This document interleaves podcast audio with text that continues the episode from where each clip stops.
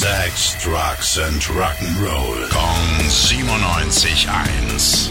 Rock News. Corey Taylor, das ist der Leadsänger von Slipknot, plant, solange er körperlich dazu in der Lage ist, weiterhin Live-Shows zu geben.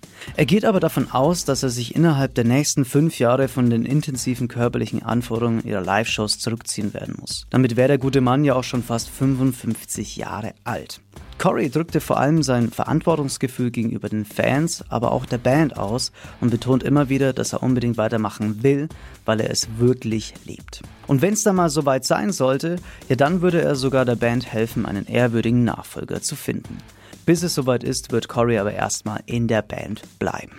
Rock News. Sex, Drugs and Rock'n'Roll. Kong 97.1. Frankens Classic Rocksender.